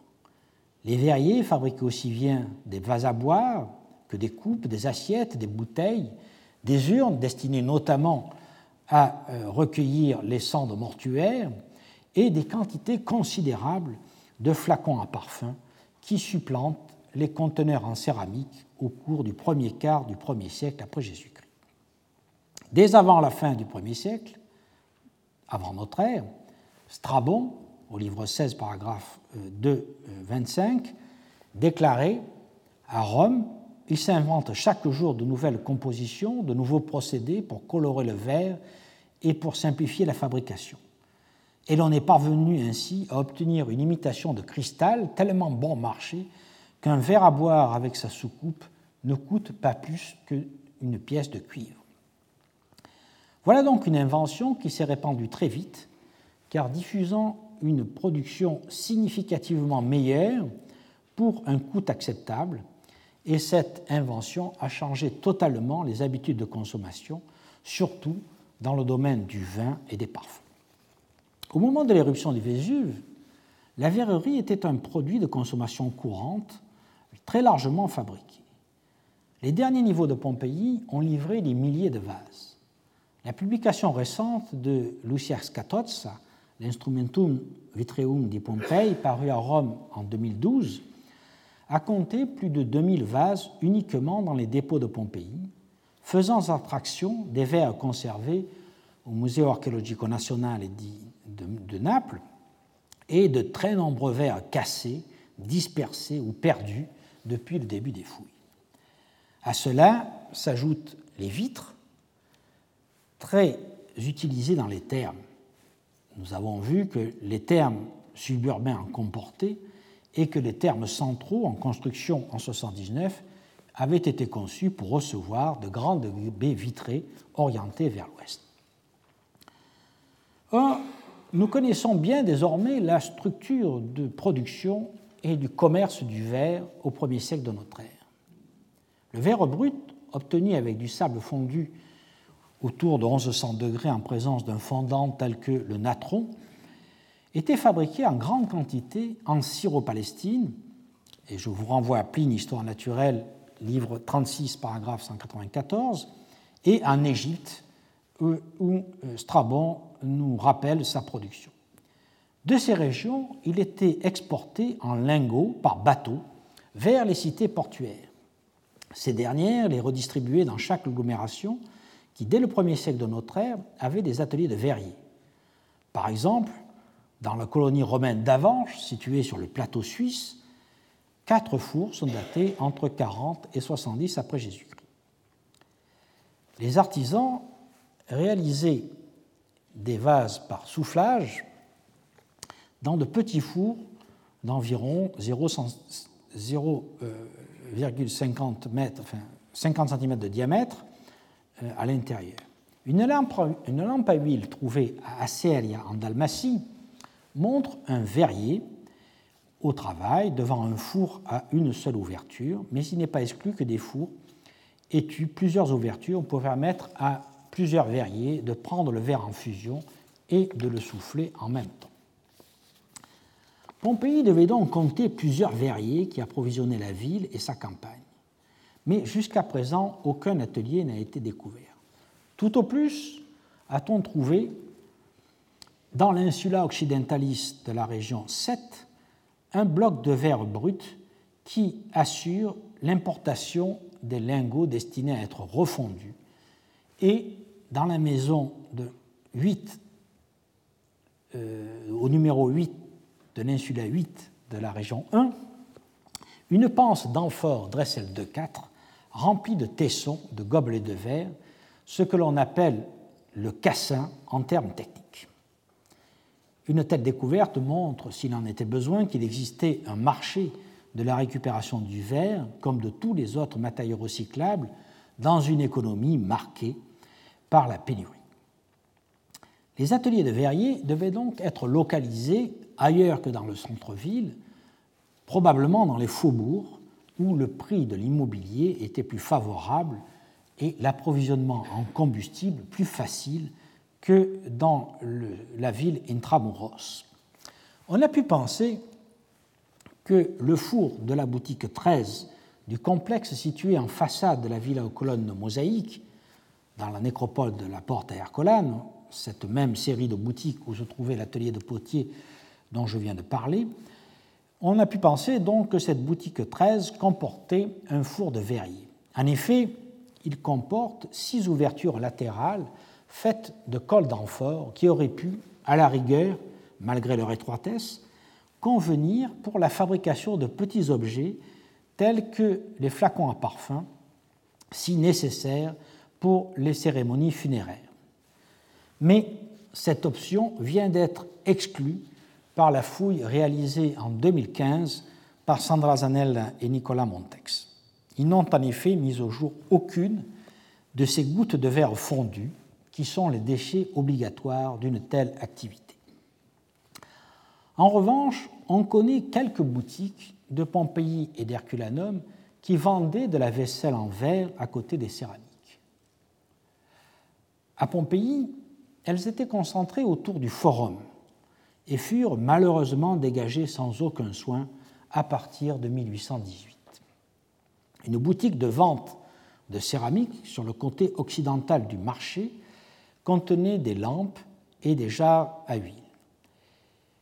Sur le côté nord du Macellum, un autre commerce vendait des lampes et dans la même rue qui mène au Temple de la Fortune, une boutique a livré 670 caraffinettes, nous disent les, journaux de fouilles de l'époque, et d'autres flacons de diverses grandeurs.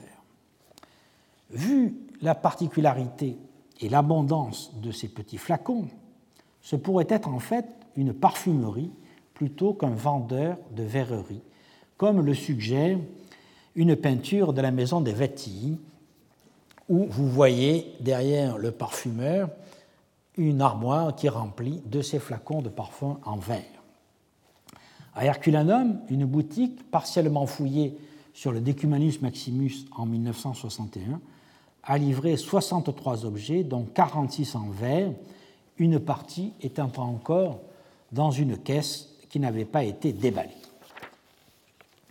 En résumé, cet artisanat local de la verrerie, qui était en pleine croissance sous les Faviens, n'a pas laissé à Pompéi de traces autres que les produits finis, soit en vente dans les boutiques, soit en usage chez les particuliers.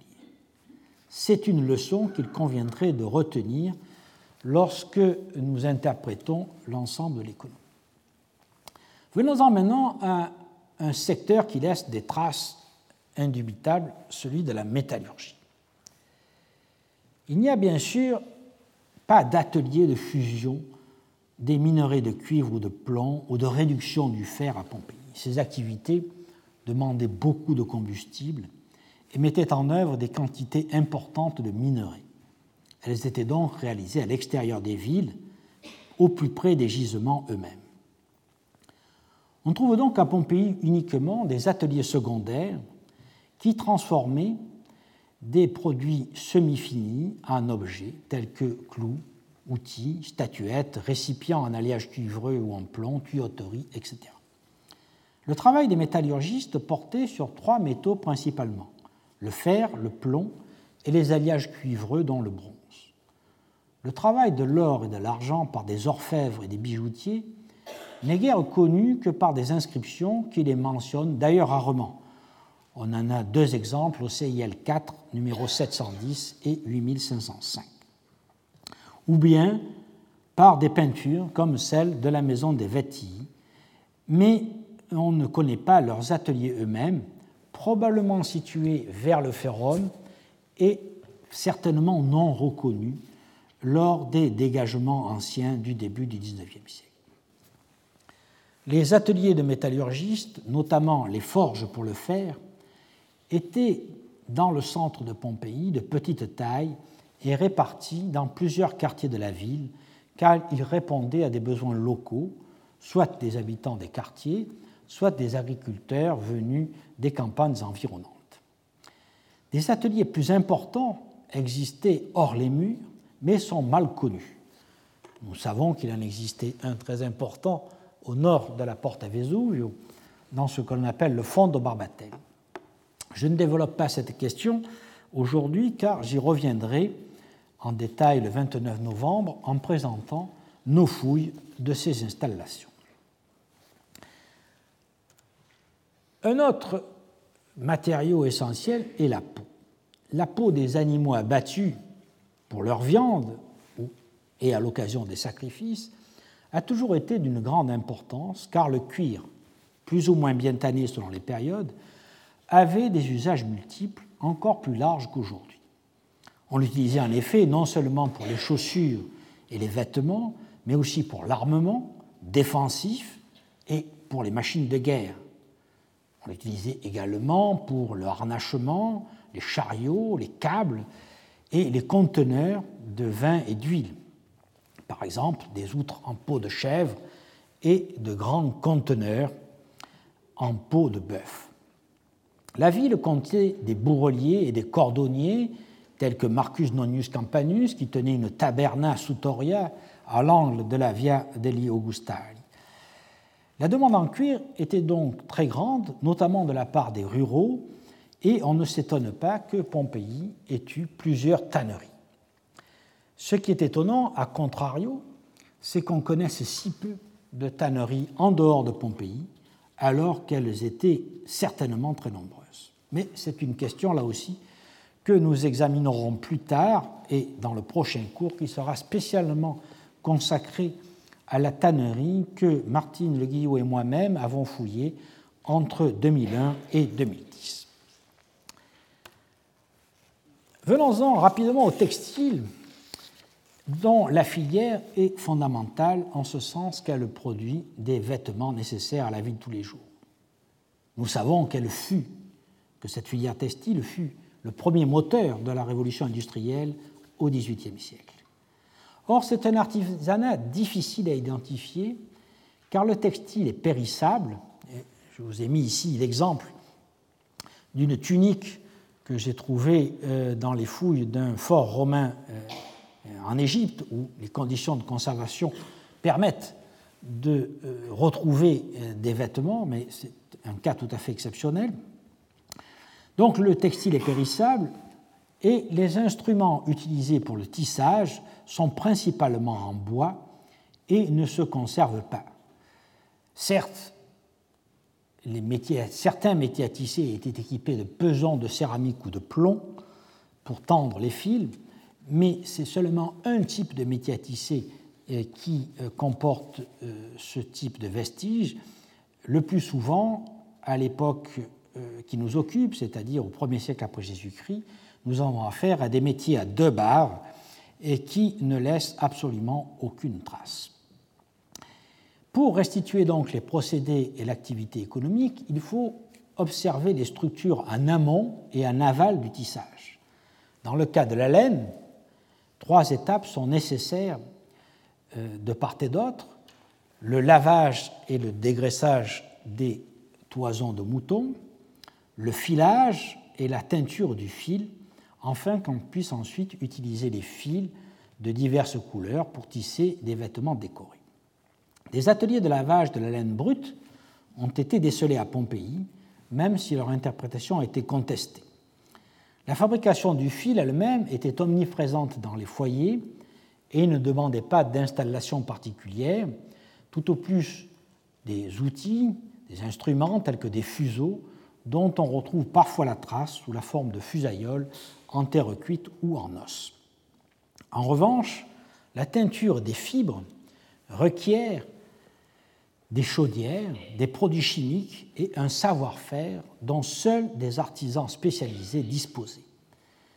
Les dernières étapes de la fabrication des vêtements, le foulage et la finition pour la vente, prenaient place dans des fouleries que Micoflore a étudiées récemment, arrivant à la conclusion que ces ateliers étaient principalement consacrés à une activité de service, c'est-à-dire le nettoyage et la remise à neuf des vêtements déjà portés, et seulement secondairement à la finition des habits neufs. Dans un prochain cours, j'examinerai donc en détail l'archéologie de la filière textile qui a été éclairée par les travaux récents de Philippe Borgard. Il suffit pour l'instant de rappeler que ce secteur de production est au cœur d'une polémique sur le rôle économique de Pompéi en tant que ville productrice ou en tant que ville de consommation, et euh, j'y reviendrai donc à plusieurs reprises. Un autre artisanat difficile à déceler dans des conditions normales et pourtant essentiel pour le monde agricole est celui de la vannerie. Là encore, les usages étaient multiples paniers et corbeilles, bien sûr, mais aussi meubles, tels que des fauteuils. Vous avez ici un exemple d'un fauteuil à nausier euh, sur une sculpture conservée au musée de Cologne, en Allemagne, des caisses de char, des clés pour sécher les fruits, notamment les figues, des cribles à farine, des vents pour vanner le grain, des faisselles pour les fromages, des scourtins pour les pressoirs à huile, etc. La liste est longue et je vous renvoie à la somme écrite par Magali Culin-Mingo, La vannerie de l'Antiquité romaine, les ateliers de Vanier et les vanneries de Pompéi, Herculanum et Oplantis, paru à Naples en 2010. Et notamment à la troisième partie de son ouvrage consacré aux objets en vannerie, dont la nomenclature latine est illustrée et discutée grâce à l'iconographie et aux découvertes archéologiques faites dans euh, les villes du Vésuve. Le travail des Tegetari, voici un exemple euh, d'un panier, par exemple, sur une peinture de la Villa de Plantis et de sa reconstitution moderne. Le travail des Tegetari, fabricants de, Nantes, de nattes, a été éclairé par les fouilles de la maison de la région 1, insula 14, numéro 2. Ce secteur de la ville commença à être dégagé en 1954, non dans un but scientifique, mais dans le but de récupérer des lapillis, c'est-à-dire les pierres ponces, pour effectuer des travaux publics. À cette époque, le jardin fut sommairement déblayé puis en 1958 la partie sud de la maison, c'est-à-dire cette partie-là. Le dégagement de la partie nord fut complété en 1992, mais n'a pas fait l'objet d'un rapport détaillé. Les fouilleurs de l'époque, De Simone et Salvatore Cironapo, ont identifié l'atelier grâce à l'existence d'un long bassin de rouissage et à des accumulations de végétaux carbonisés qu'ils ont laissés en place. Le bassin se voit en partie ici. Magali Mengo a repris la fouille en 2003-2005 en donnant une publication claire et complète. Nous savons grâce à elle que l'atelier fut installé dans une maison dont la façade en grand appareil de calcaire remonte probablement au IIIe siècle avant Jésus-Christ. La maison fut largement remaniée à la fin du IIe siècle lorsqu'on construisit un atrium et un eucus à décor d'opus signinum incrustés de tesselles de mosaïque. Après le tremblement de terre de 62-63, la demeure fut restaurée et un décor du quatrième style fut exécuté dans l'atrium et dans l'eucus, que nous voyons ici. C'est donc dans les dernières années précédant l'éruption que cette maison fut probablement achetée plutôt que louée par un vannier. Ce dernier utilisa les anciennes pièces d'apparat et la cuisine pour stocker les végétaux, et il fit bâtir un long bassin pour les faire tremper. nous voyons ici euh, l'ancien Eucus, le portique, le long bassin qu'il fit construire, et il utilisa donc tout ce secteur pour stocker les végétaux que l'on voit représentés ici et tels qu'ils étaient en 1992 au moment des premiers dégagements. Vous voyez ici le long bassin euh, qui est évidemment parfaitement adapté pour faire tremper euh, les végétaux que euh, le vannier utilisé. Il travaillait donc dans l'Eucus et sous l'ancien portique adjacent au bassin.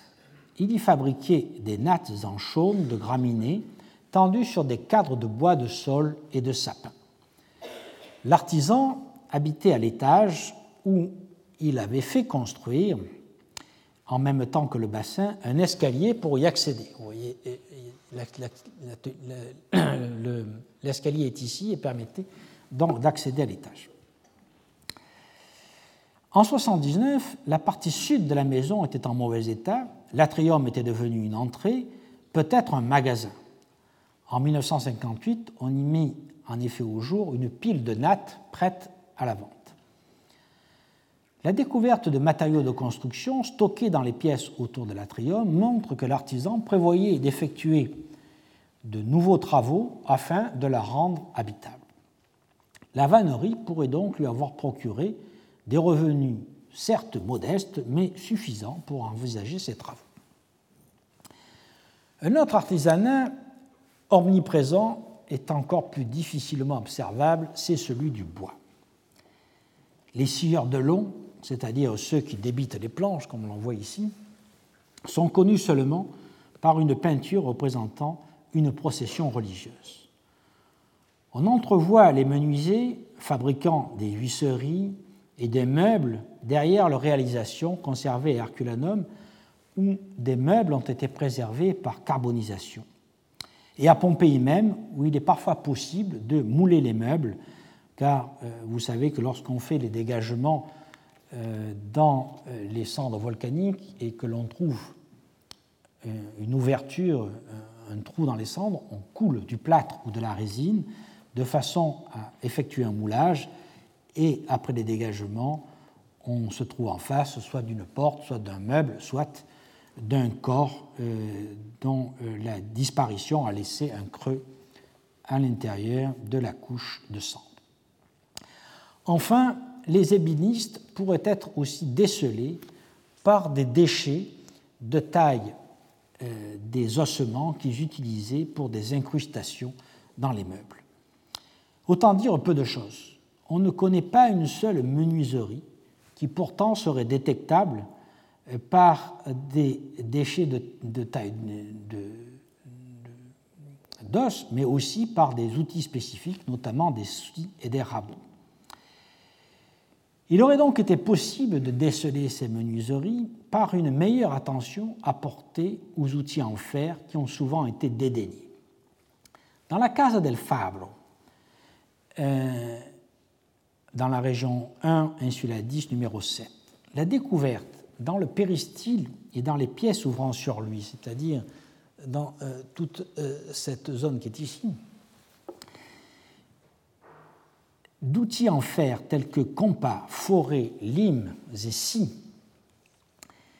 ainsi que nous voyons ici, ainsi que des ébauches et des déchets de fabrication de pièces décoratives en os, a permis à Nicolas Montex d'identifier la présence d'une équipe d'ébénistes au moment de l'éruption. Certaines pièces auraient été consacrées au tournage des eaux, notamment pour réaliser des charnières de meubles que euh, nous voyons sur la diapositive. Mais cette interprétation a été rendue possible uniquement parce que le dégagement de la cage del Fabro est relativement récente, en 1933, et assez bien documenté par quelques photographies. On remarquera toutefois qu'une partie des objets, notamment tous ces objets en fer, ont disparu depuis, victimes de la corrosion, car ils n'ont pas été traités. Au vu des vestiges retrouvés, on comprend que les fouilles anciennes aient totalement ignoré les traces des artisanats du bois, et il faut donc admettre que nous avons perdu toute chance d'en mesurer la place. Venons-en pour finir ce cours d'aujourd'hui, à l'artisanat des parfums sur lequel je serai bref, car j'y ai consacré une série de cours en 2012-2013 et que je viens de publier avec Xavier Fernandez un livre intitulé Parfums antiques de l'archéologue au chimiste, paru en Milan en 2015, et dans lequel vous trouverez tous les détails si vous le souhaitez. Sans rappeler ici les usages multiples des parfums, vecteurs de séduction, médicaments, intermédiaires entre les hommes et les dieux, substances indispensables pour les funérailles, je résume ce que l'on sait de l'industrie du parfum à Pompéi.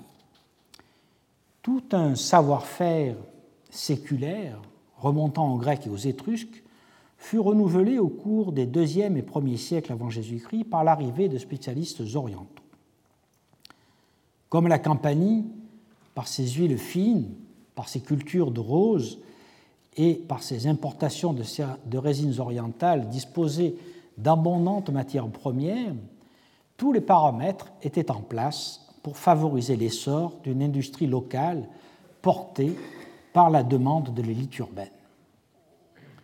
Les premières boutiques de parfumeurs devaient être situées sur le forum, à partir du IIe siècle au moins.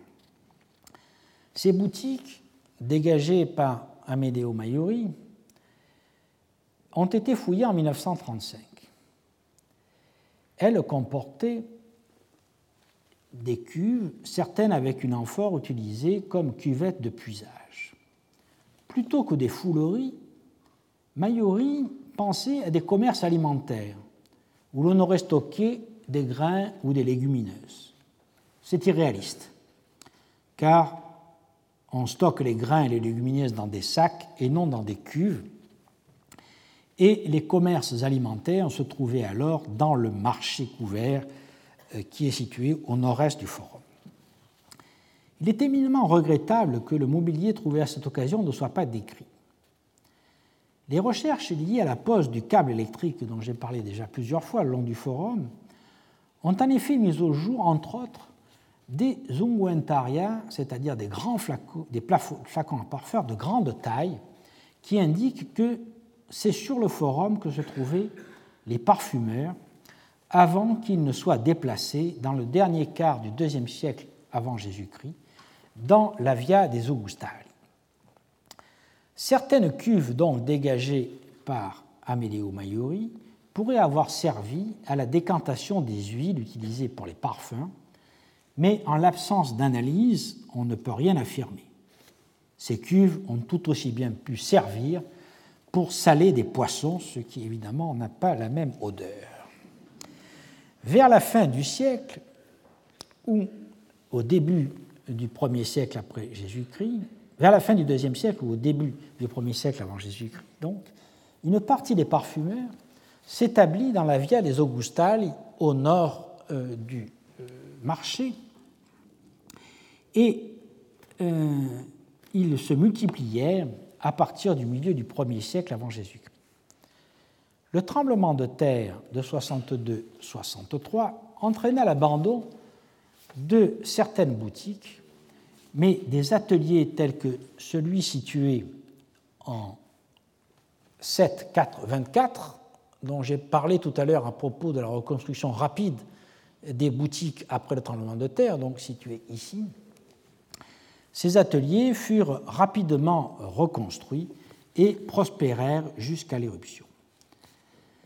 Les parfumeurs étaient en prise avec les innovations techniques. Les reconstructions euh, après le tremblement de terre, fournir l'opportunité d'équiper les ateliers avec des presses à vis centrales qui avaient été alors récemment inventées. Lors des fouilles franco-espagnoles qui nous avons conduit en 2011-2013, nous avons pu mettre au jour dans les boutiques qui longent la Via degli Augustali des niveaux de parfumerie qui sont donc très nettement antérieurs à euh, l'éruption du Vésuve, puisque des fosses remplies de flacons à parfum, celles-ci en contenaient plus d'une centaine, sont datables du tout début du 1er siècle avant Jésus-Christ, et nous suivons cet artisanat jusqu'au moment de l'éruption du Vésuve, et euh, notamment après le tremblement de terre, où, comme je vous l'ai dit, cette boutique, qui était déjà une parfumerie avant le tremblement de terre, est reconstruite immédiatement après, probablement en 65, et dotée alors d'un pressoir à vis, euh, d'une technologie qui était euh, à cette époque-là euh, extrêmement récente. Plusieurs parfumeurs du 1er siècle de notre ère sont connus par des inscriptions et une affiche. Là, ici, vous voyez une photo d'une peinture de la Casa des, des qui me présente la fabrication de l'huile à parfum et l'enfleurage de l'huile à parfum sur un petit fourneau. Et donc plusieurs de ces parfumeurs qui sont connus par des inscriptions, euh, nous, les connaissons par leur nom, et nous connaissons aussi leur activité euh, politique, si l'on peut dire, par une affiche qui était peinte à l'entrée de la Via degli Augustali, qui montre qu'ils prennent collectivement euh, part à la propagande électorale en faveur de certains candidats à l'édilité, dont un certain Modestus. Donc tout cela nous permet de certifier qu'au 1er siècle après Jésus-Christ, tout le secteur situé au nord du Forum, le long de la Via des Augustales et peut-être euh, près des termes du Forum, était occupé par euh, des parfumeurs qui fabriquaient leurs parfums devant leur clientèle et évidemment le vendent. Il nous restera à voir lors d'une prochaine séance l'artisanat du bâtiment et les artisanats des services, c'est-à-dire les, euh, les, les, transports, etc., ainsi que l'artisanat des produits alimentaires, c'est-à-dire les boulangeries, les salaisons, ainsi de suite. Je vous donne donc rendez-vous, non pas la semaine prochaine où nous aurons un séminaire consacré à l'artisanat urbain, non pas à Pompéi, mais dans les villes d'Afrique du Nord à l'époque romaine, mais, euh, euh, le 9 euh, novembre, je crois, pour la suite de ce cours qui, comme je vous l'ai dit, se déroule à épisodes. Merci. Retrouvez tous les contenus du Collège de France sur www.colège-2-france.fr.